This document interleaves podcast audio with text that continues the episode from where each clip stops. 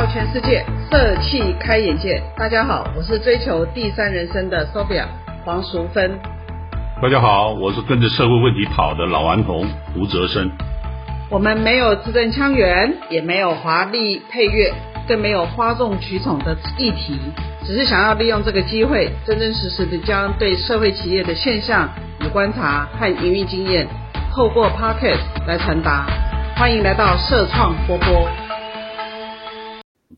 谢谢老师，今天又是从花莲跟我们远距做录音的活动哦。那在今天的这个活动里面，我想要跟我们的好朋友们报告一件事情，就是我们社创波波到目前呢，已经是来到了第二十五集。那在过去的这二十五集里面呢，我们可能用各式各样想到什么说什么，然后呢，去让胡老师呢带领我们来逐步了解社会企业跟社会创业中间的一些来龙去脉。所以呢，在今天的活动里面，我们会做两件事情。第一件事情呢，我们会用一个收敛式的方法来跟各位朋友，这把我们过去二十四集里面我们所谈过跟社会创业、社会创新，还有包括社会梳理的议题呢，来跟大家做讨论。第二件事情也跟各位报告一下，我在这二十五集结束以后呢，啊，我们即将开始进入另外一个阶段，我们会由我们社会创业创新创业学会的秘书长米卡。来跟大家带领大家呢，一起来探讨社会创业它里面有哪一些啊实际的故事。所以这也为什么会做这个事情呢？也是因为我们在挑战胡老师，是老师给了这么多的学理理论，这么多理论里面，那到底能不能够真的能够去把它实践出来？那我们就大家一起拭目以待。在今天的节目一开始呢，我想要先请老师来我回顾一下啊。老师，你对于社会议题啊，你都有一个比别人高的敏感度。你这样的敏感度是怎么来的？我想，第一个，当然你有一个独特的个性了哈。呃，我虽然读的是，其实我在大学早些年念的是物理学，那后来觉得物理不能用你这个高中联考的分数来决定适不适合念物理，而是有个性。所以那时候就转到，呃，比较偏社会。可是社会当时我读的学校没有社会系，没有政治系，所以我说啊，那找一个跟我的理工背景相接近的，啊，这个人文管理。所以那时候到工商管理系，啊，事实上叫工业管理系了，啊，然后我才发觉那个工业管理讲的是工厂管理，呃，那在到了后面的深造的时候，我就开始走入气管。啊，那拿的是气管博士，那在这个过程当中，其实都不是那么的接近我个人的独特个性。我有一个很奇怪的个性，对于社会中比较不持平啊，不不纯纯正，甚至不公平的事情啊，一向都存在着一个本性，就是会去会去把它这个。均衡化、平衡化，甚至让受受伤害的一方能够有一些人为他发声啊，为他甚至做出一些呃改善的行动。好，所以第一个你要有这样的个性，就自然而然对社会中的一些议题，甚至后来我不小心接触到了社会企业，才猛然的发觉啊，虽然进入了退休之龄了，我才真正的找到我喜欢去研究。啊，而且在研究中能够做一些事情的啊，社会企业、社会创业，所以在二零零九年哈，我到了福大接触到这样的一个议题的时候，就毅然的从气管转到啊社会企业领域、社会创业的一些行动。所以这个是我扪心自问呢，呃，因为你有一个独特的个性、一个价值观，当然，第二个你要有一些视野的打开，例如说我即使有这样的个性。可是我一直在看的是一些比较比较批判性的书啊，或者做的是比较个案性的研究或批判理论的研究，啊，可是真的只有研究方法，却没有让你欣喜的啊主题或者个体。所以第二个是真的找到了，你觉得它就是你心目中啊一直认为的解决社会问题的啊一个一个啊。所以第二个你要真的。开启你的视窗，啊，把你的观点呢做一个大幅的修正，啊，那这个是也是我今天呢不是谈创业，我谈的是比较偏向社会创业啊，社会企业、社会创新啊，或者社会议题、社会痛点，啊，那这个是我回应刚才主持人的问的问题，呃，第一个你要有这样的个性，这个比较关心。啊，一些社会不均衡的事情的一个呃心态。第二个，你找对了啊，主题开启了一个正确的认识的方法跟观点。好，谢谢老师。那老师刚刚提到说那个视野哈，我也想要请问一下老师说，你在你的从你的高度，因为毕竟是一个一个这么研究这么那个啊理论基础这么精进的一个学者哈。从你的视野里面来看到哈，你有看到什么样的社会现象需要让你因为听到社会创业，然后社会企业，你就会会会觉得眼睛一亮。你的那个视野里面，从你的视野中，你看到了什么样的社会问题或社会议题？呃，不容否认，我过去在气管系，我教策略，教企业行销哈，其实我们都是在帮助一些大型企业啊，或者一般的商业组织。啊，做一些比较快、很准啊，能够赚的越多，越是优秀经理人的啊这一套理论。那这截至目前，这也是气管教育啊的主流思维，完全正确哈，我没有批判的意思。可是我常常在教策略的时候，呃，也有的时候会有一些心目中的 echo，比如说我教人家快、很准，竞争力要把你的竞争者打扁，甚至打出市场。我后来心里面。常常会出现另外一句话：那这家公司的员工呢？这个企业的老板呢？他是弱者，他是失败者，他是社会不需要的吗？啊，也未必啊。那么，所以我常常也在有一个对话啊。所以我就像那个周伯通一样啊，左手打右手。资本打我自己有时候也都想说，那失败的企业的厂房怎么办呢？机器设备怎么办呢？老板怎么办呢？那失业的员工又是如何呢？我们这样子强调你死我活的竞争，到底是真的完美的吗？啊，无缺失的吗？那以前我真的没有答案啊。那么我也不相信这个左派的革命把这个这个资本主义给摧毁掉是正确的，我也不相信。可是我没有答案。那后后来我才发觉，哎，有一个社会企业是说。为什么企业经营或者创业，只有工业区的那种创业是真的创业？是我们在教科书上或者是在气管系才教的创业？那有一些人从环境破坏的环境，嗯，从恢复这些这个破坏的环境中寻找创业机会，哎，这也是应该要有的创业。虽然我们对这种创业叫做弱势创业或者绝境的创业。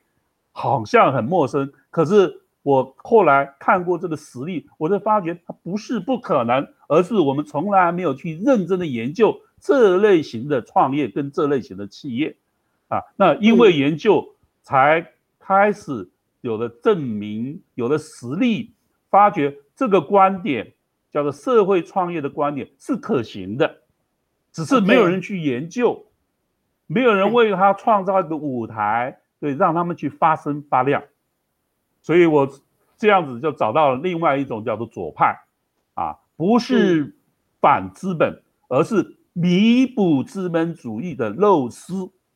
他没有为穷人而创业，或者让穷人去创业，啊，就就是。乡村银行，我的贷款是给穷人，用一个微小的金额，他就可以自立。穷人不再是需要被施舍、被怜悯，只要有一个微型的贷款，他可以自立，可以照顾自己。那这个是也是创业啊啊，只是不在银行家的眼中啊，无所谓。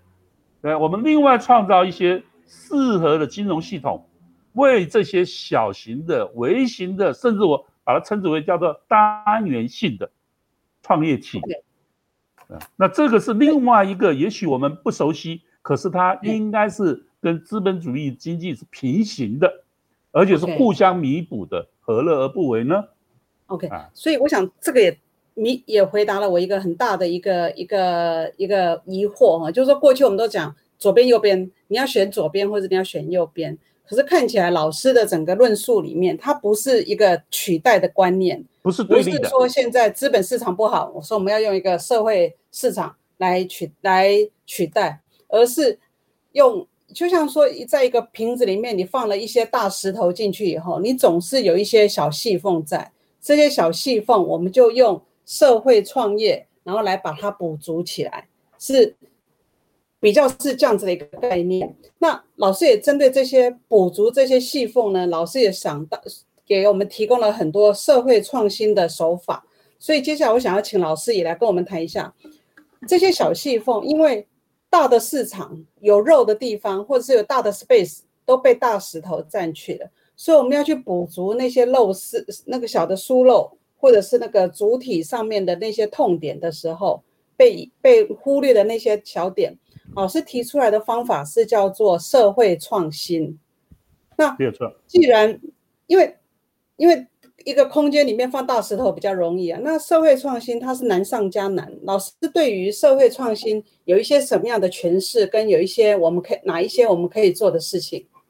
好。所以刚才主持人提到过，它是大石头中的细缝。换言之，大石头就是我们现在主流性的，具有相当的前瞻性，跟大家共同认同，甚至从政府到银行到资本家都争相去投资的。因为我们大家可以看到，那里有相当的利益可图啊，那这是对的，因为社会需求总有一些资本家或者是。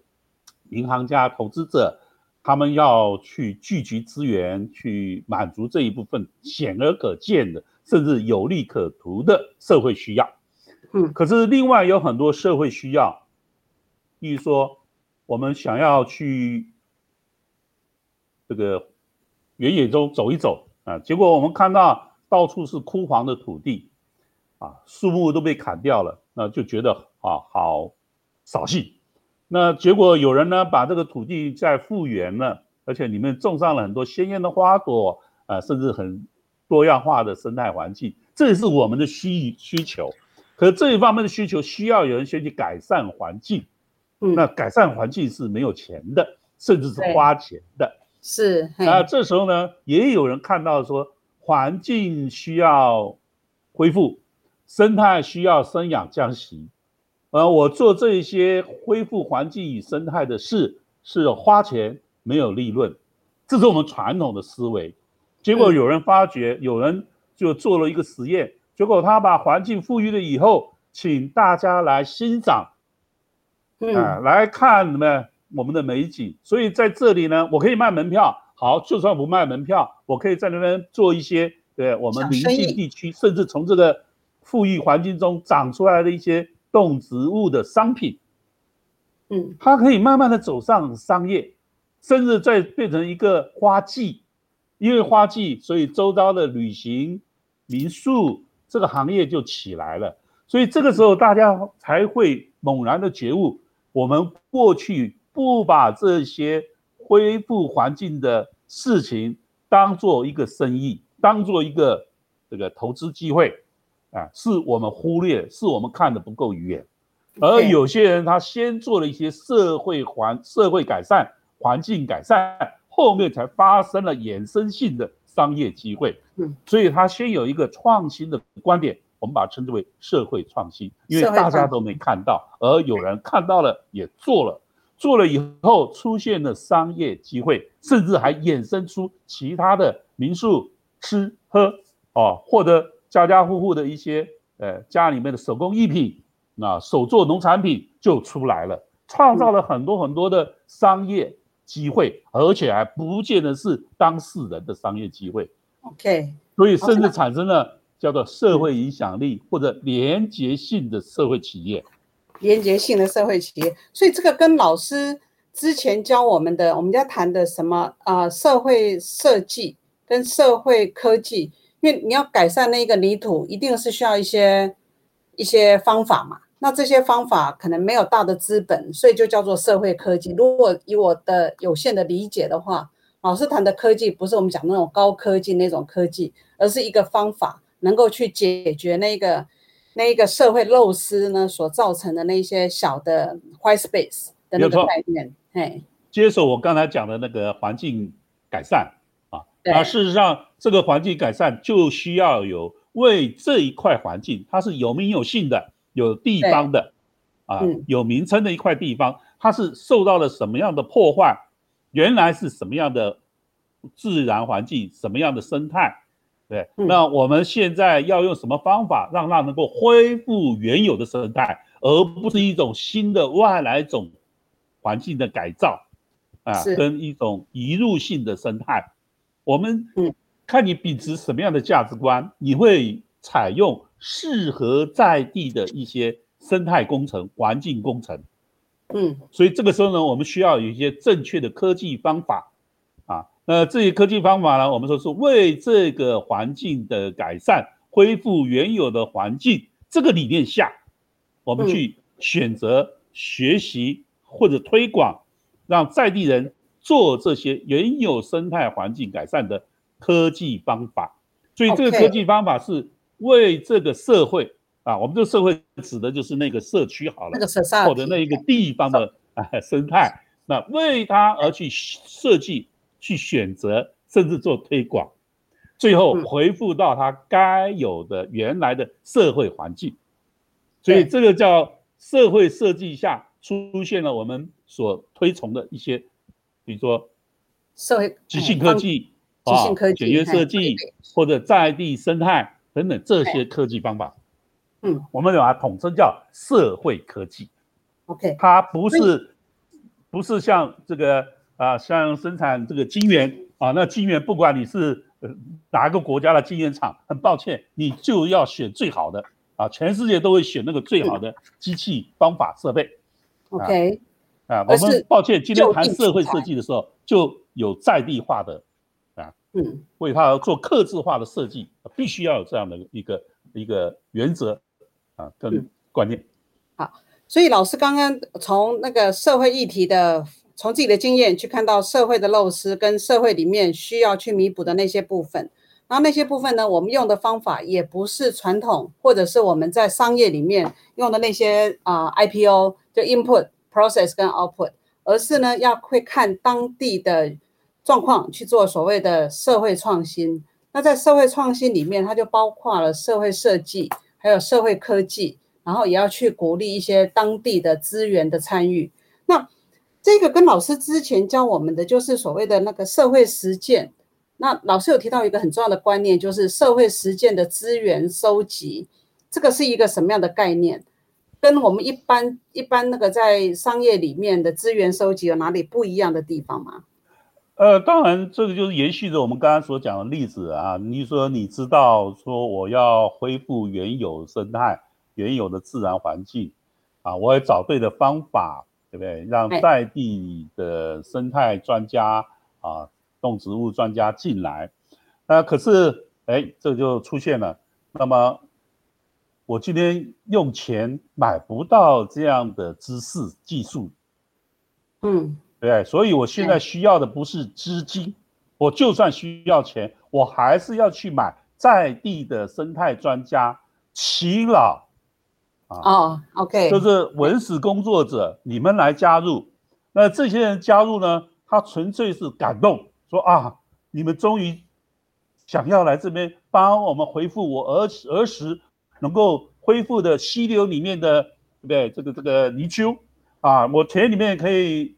抓到斗贝亚啊！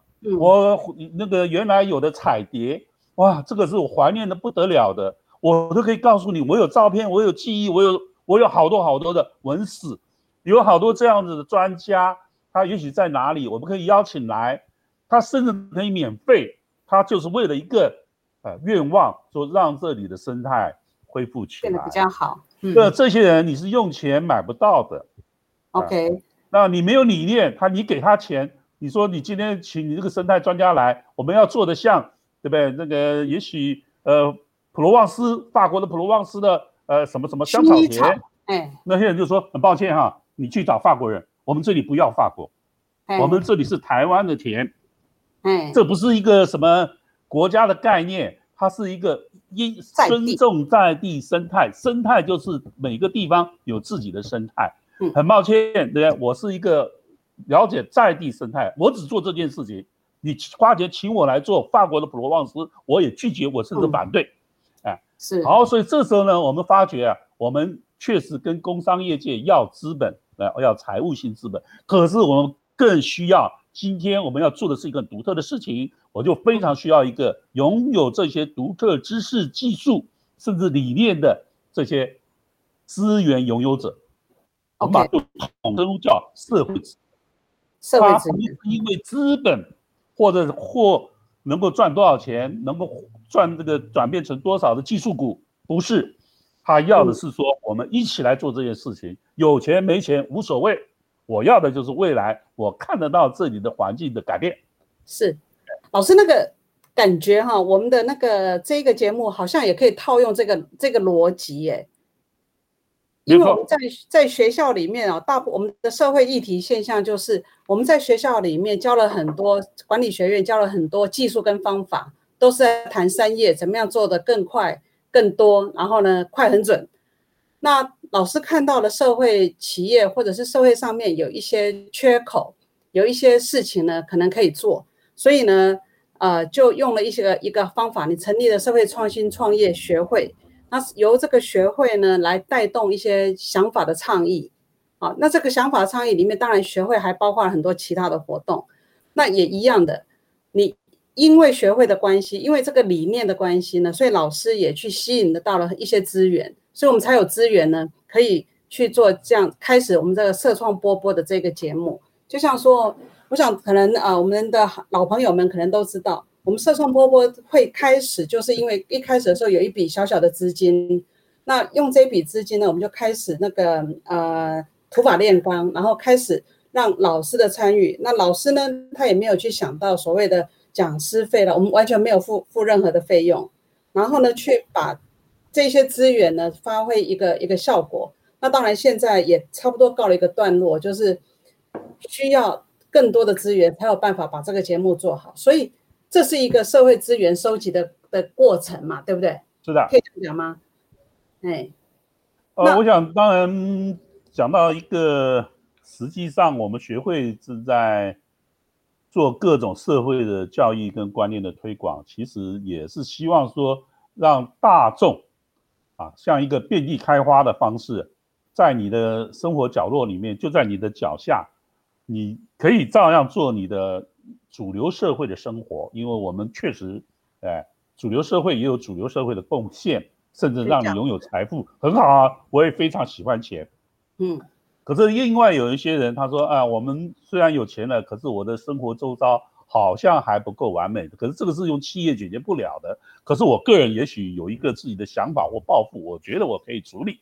那这时候呢，你就要去宣扬你的理念，呃，召集一些志同道合的人，甚至呢大家聚集一些钱财以及一些知识观念或者实验啊挑战。嗯。那这时候我们都在朝向改变社会，朝向一个 good 好的方向去走，嗯，好不好？所以这个社会创业啊，我们虽然走得很辛苦，它呃不是那么的显学，可是我觉得呃越来越多的人了解以后，呃显不显学我们一点都不在乎，可是嗯大家都是一样关心自己的生活，关心自己的社会环境，让自己好，别人也一样好。那别人好，我的好就会越来越的增，我的光芒就会越来越大，对吧？生活空间就越来越棒。啊嗯，好，所以我们这个社创博博啊，也不要想得太辛苦啊，就是该做就做。那我们当然也希望做得更好，让更多人来支持呃我们的这个愚公移山的洒劲。是，呃，可是这个洒劲呢，不要忘了，最后愚公移山开出了路，是大家一起走的啊。我们希望让这个社会啊，能够因为有道路，更多被忽略的族群啊，或者被忽略的一些环境现象，能够被我们看见。是，所以老师刚刚讲的关键字里面叫做志同道合的人，就是说大家都有共同的理念。然后我听到了这个关键字以后呢，其实就想要提醒一下我们在线上收听的朋友们，如果你有资源的话，也欢迎能够提供给我们来做更多的事情。欢迎捐款社会创新创业学会。然后呢，我们也因为有了你的支持以后，我们才能够去做更多，然后更有价值的事情。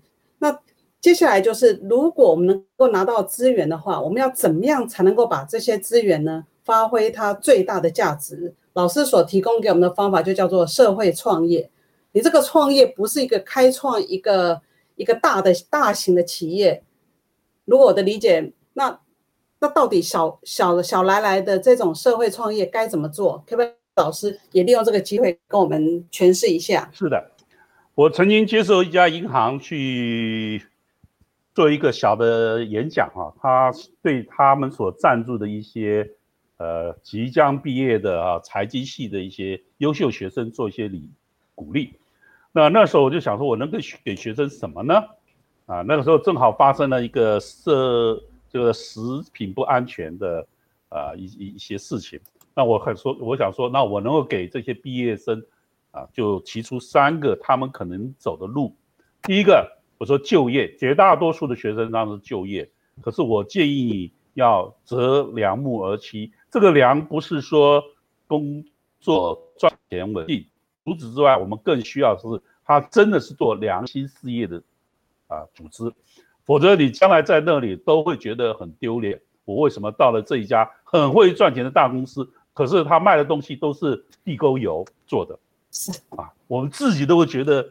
好恶心，对，所以我说，请大家就业的时候，一定要选择好的良心事业去就业，不要让自己都觉得很缺憾。那第二个，我说有很多优秀的学生也会去创业，那创业呢，当然是他看到了社会需要，我觉得好棒，你会做这个提供社会需要的第一位，你是创业家，你更优秀。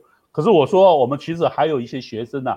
正逐步的在国际发光发热，或者是在一些贫穷或者弱势的一些团体里面、社群里面，呃，做一些啊公益慈善的事情，我就叫置业。OK，所以就业、创业与置业，啊，你也可以做得像德蕾莎修女，或者呢，你就像某一些运动家，说我抱定的决心，我要跑马拉松，而且我要跑过沙漠，我要做一些，对不对？这个我挑战自己、挑战群众的事情，那叫置业。我我我宁愿称我们社会企业的学会，我们今天在做的事情叫置业。我们有一个志气、志向，我们希望为自己或为别人带来一些什么样的改变？不是为了自己，是希望为了大众。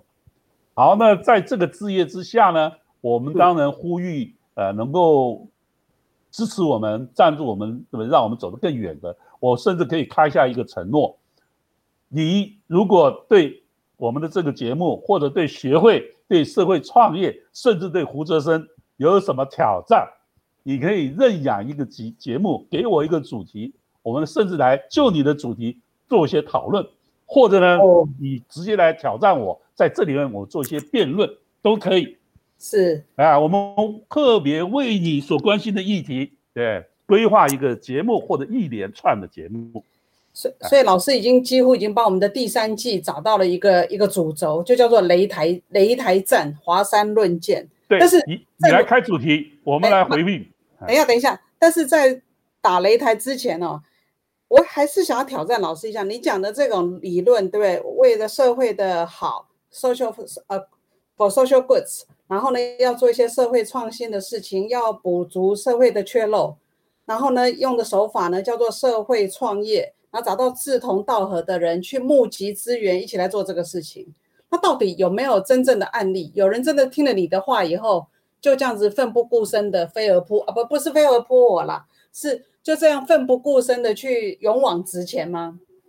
我应该这么说，我们在过去有好多国际论坛，甚至有一些企业家、社会企业家在现身说法之后，确实有好多。啊，不同年龄层的人，啊，有的就直接跑到我面前来说：“老师，我好好好想做这种事情，我觉得好感动啊。那能不能告诉我该怎么样的加入？”我有时候反而说，哎，你冷静下，哎，在这边你可以听到感动，应该是说你开了视窗。可是我们今天要做这些事情，我们需要很多资源，绝对不要忽略你自己拥有什么能力这项重要的资源。如果你要做一件事情，你就是一个 leader，你就是一个 frontier。如果你本身不具备一些洞穿世事哈，或者看得很前瞻啊，甚至呢呃没有尝试那个在社会第一现场那种坚持、那种忍耐啊，甚至有时候还要过得比较辛苦。那如果你没有这方面的心性、经验、人生历练的一些一些蹂躏，你 是无法坚持到最后做出一些事业来的。所以我有时候反而希望说。大家来参与我们的活动，先产生一些敏感，嗯，sensitivity，啊，要有一些敏感性。你甚至来跟我辩论，啊，或者呢，去我们所介绍的地方现身去看、去体会，啊，嗯，我觉得都很好。一定要有一个真实的感受。所以我们有时候甚至希望说，来跟着我们走，我们到现场去请这个当事人。跟你讲他的对人生的起伏，是也有失败的，也有这个失落的时候。那我们在做理论上的一个弥补。所以呢，我们简单的说，可以很感动，可是千万不要盲从、盲盲动啊，不要冲动。是因为要了解社会事务，才是真正的走入到社会问题，提出行动解决。所以我应该说，如果是初次接触的。啊，你可以去跟我们辩论，去思考。还有一个，你开始开始呢，做一些自工服务，嗯，开始体会基层到底是什么。OK，好吧。好，所以各位那个关心社创波波的朋友，其实如果你真的也想要从老师过去的经验里面去看到实际上面的一些一些现场的一些呃情形，那我们请那个我们的第二季呢。即即将推出的社创上车，那我们请米卡来跟我们介绍一下社创上车它里面的内容跟它的一个简单的介绍。好，好，大家期待吧。呃，那才是真正的社会创业家他们的一些过程。对，但是我们在谈社会创业的这一个过程里面啊，因为毕竟叫做社会企业嘛，它还是有那个企业的那个成分在，所以呢。啊，既然谈到社会企业的经营的话，我们就不能够漏掉所谓的产销人发财，然后去了解一个社会社会的企业。但是唯一很大的一个差别是，我们社会企业里面一样需要工具跟方法，我们需要策略的工具方法、制造的工具方法、行销人力、财务管理都一样。但是我们比较大的不一样是在于，我们创造的是社会价值。老师要不要？来跟我们说明一下，或者是来介绍一下，或来诱发我们的兴趣。社会价值对我们的重点到底在哪里？它的重要性是什么？其实社会价值它就是相对于我们叫做财务产出啊，因为你今天做任何事情，我们都要问你的 output。你有些 input 进去以后，那你做出了什么呢？不管是不是企业，其实大家都在问，呃，你辛苦读书为了什么呢？啊，你去外面找工作，除了赚钱，还有没有别的呢？Output，所以这个社会价值它是一个 output 的个概念，就是说，今天你是做了一个社会创业，你成熟稳定的成为一个社会企业，然后你产出了什么？你原来是要改变社会现象嘛，你要改善社会问题嘛，对，那真的改善了吗？你做出了什么啊？那我们把这个称之为叫拥有社会需求的价值物创造。对，所以它事实上就是我们的 output。那一种是财务 output，一个是社会价值。因为社会那个 output 我们不好用钱财来说嘛，那就说 social value。social value。对。那这种 social value 当它逐步累积以后。最后面呢，能够去形成出来的那种力量，它到底能够去产生出来？老师可不可以告诉我们，你认为最重要的三个社会价值会是什么？我觉得社会价值我无法提出来，呃，说哪三个，因为我们的社会问题太复杂了。例如说，我们希望给单亲家庭的妈妈创造就业机会，啊，那这时候其实你的社会价值的那个项目就很简单。第一个，单亲妈妈啊的就业，嗯，对不对？那就业就出来了。那这个就业呢，我们希望是恒长的、稳定的，而是而且是全职的，是最好。所以你就列出第二个项目。那第三个项目，我们希望说，对不对？那他的家庭从此就可以有稳定的生活节奏。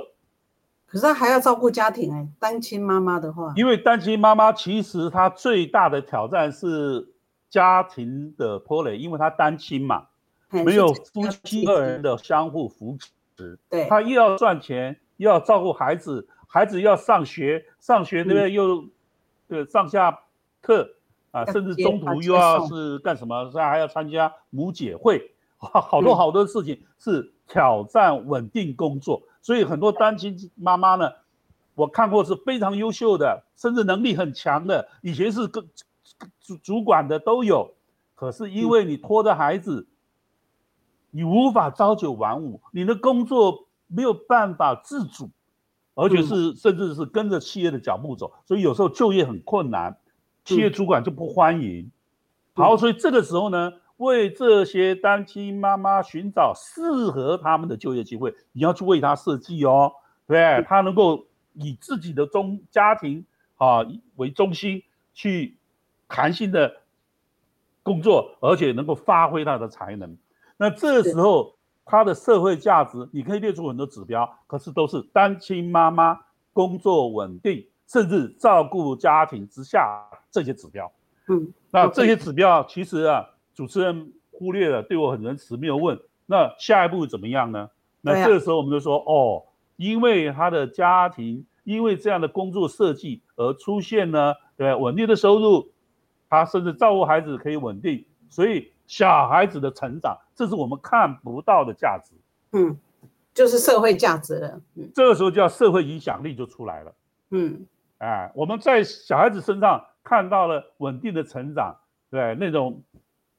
欢乐的眼神，自信的眼神，在学校不会自卑，嗯，啊，那那个价值是无无法看见、无法衡量，而且它是衍生的，就像投一个石头在湖泊里面，那出现了第二波、第三波、第四波，这样层层的涟漪啊，那时候这个涟漪就在小孩子的成长、小孩子的正常成长、小孩子的自信，嗯，那个是 social impact。嗯，所以各位现在知道什么叫做社会影响力了吧？OK，所以它需要时间。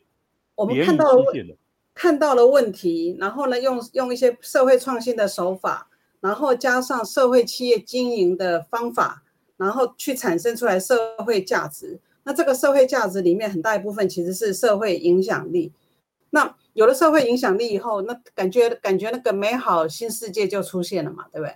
至少这些单亲妈妈不再是社会中，对不对？他他们自己会很伤心啊，很很懊恼，不会自己或者社会中也有很多人说你们为什么这样子？不了解他们啊。那么事实上是我们不了解，没有给他们一个适当的发挥之路。可是现在他不需要你们的怜悯，对，不需要。大家的这个是这个这个给他制造什么机会？因为他找到了他的创业甚至企业经营之路。OK，啊，这个社会就没有问题了。他们说我们没有问题，单亲家庭妈单亲妈妈不是问题，是我们没有一个公平社会，让我们能够发挥我们的能力。所以前面讲的社会问题啊，社会问题非常的多样。那其中有一个就叫做社会公平的公平社会。公平社会，我们也就是我们上一集的一个内容，就是公平社会跟社会公平这样子的一个一个对应的一个关系。那我想，其实我今天的整个的提问哦，其实都是围绕在老师给的一个架构图啊，叫做社会创新的前因与行动。那这个架构图呢，基本上它分成三个部分，包括社会议题现象的拆解、社会创新的手法和社会创业跟经营的一些一些。功能，那如果你对社会创新创业的学会呢有兴趣，也欢迎你留言。那捐款给社会创新创业学会，我们在呃九月底之前呢，我们会把这一个流程图呢送给你，当成我们对你的感谢。那我想，对于社会议题的关心呢，其实是需要大家一起来的。每一个人把责任全部扛在自己的肩上，其实那太沉重。所以每一个人呢，出一点点的力量，然后呢，聚沙成塔，就能够去从一小步一小步的往我们更美好的社会里面来行动。那呃，社创波波的第一个部分呢，那个理论的探讨的部分，我想也是我们的一个尝试的阶段。非常感谢老师啊，跟着我们这样子，跟着我那个乱问，然后呢，也非常的发散性的去一个以好奇宝宝的角色来了解我们社会创业到底在做什么。因为从一个在金融业出身的人来讲，社会创业到底是一个 illusion 还是一个 evolution？那经过这二十几次的讨论以后，我很相信它就是一个 evolution，它是逐一在变化跟演绎的过程。那老师在嗯这个二十五集的社创波波的前第一季里面的这个讨论里头，老师有没有什么想要再提醒我们的内容？呃，我第一个当然很认同刚才主持人所提的，其实社会创业它是一个 supplementary 啊，它是一个我们叫做主流社会金字塔顶端所忽略的 BOP。Button of a Pyramid 就是金字塔底层。底层。呃，有一本书 p r a h a l a 写的《金字塔底层大商机》，其实我们好喜欢这本书。下一波呢，能够带动经济成长的，它就像我们以前所忽略的一些，像中国大陆以前认为那只是一个贫穷的社会，怎么会有消费力啊？好像其他后来衍生的啊，像东南亚。啊，现在有人看上印度，因为印度也有好多好多穷人。其实这都是我们讲的，我们的金字塔在底层这一部分呢，是我们过去所忽略的。可是它是未来的消费力，它是未来资本家赚钱的好市场。所以我说它是个弥补性的，是让我们的经济走得更远啊，甚至更充实，呃，让社会更稳定的必然的一个发展。所以做社会创业，它事实上是一个有前途的商业机会再开发，好不好？所以那个呃，请大家啊，呃，不要把社会创业看成一个嗯，没有什么注这个光亮啊，没有什么亮点。No，我觉得它是未来的明日之星啊。OK，大家多多来这边呢，聆听一下啊，也许你的孩子可以在工业区有很好的工作。可以在实验室找到很棒的一些主流社会所喜欢的一些产品，可是也不要忘了，在我们生生活周遭里面有好多角落，也有一些你可以做小型创业，慢慢还变成对这个发光发热大型创业的都有可能，好不好？所以我们下一次啊再见面的时候，其实都不来不妨来谈谈未来社会中社会创业它到底会扮演一个什么样的角色？我可以很自信跟各位说。呃，在国际间已经有好多这一个领域的一些学者专家都在强调，社会创业、社会企业、社会经济会是我们下一波像管理学院一样出现的一个新的学域，啊，甚至新的学院。OK，好，有很多可以谈的。哎，给我一个支点，我就能够撑起地球。那在社会创业的这个领域里面，它。是不是会成为未来社会的一个支点？那就让我们拭目以待。我们曾经因为拿到三万块的捐款，开启了这个节目。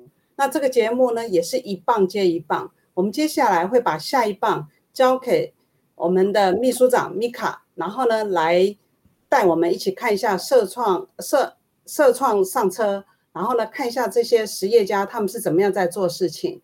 那么我们也期待。在第三季的时候呢，能够以擂台的方式来跟胡老师一起挑战，我们开放挑战，你一起来讨论未来社会创业的一个形态。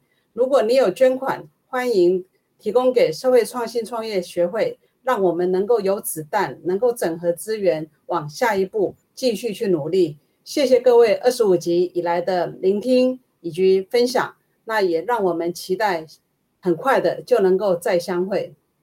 谢谢老师，谢谢，期待大家的支持。呃，我们继续的谈下去。今天的分享讨论呢，告一个段落。走跳全世界，社气开眼界。喜欢社创波波的朋友，欢迎订阅分享我们的内容。那我们下周二同一时间再见喽。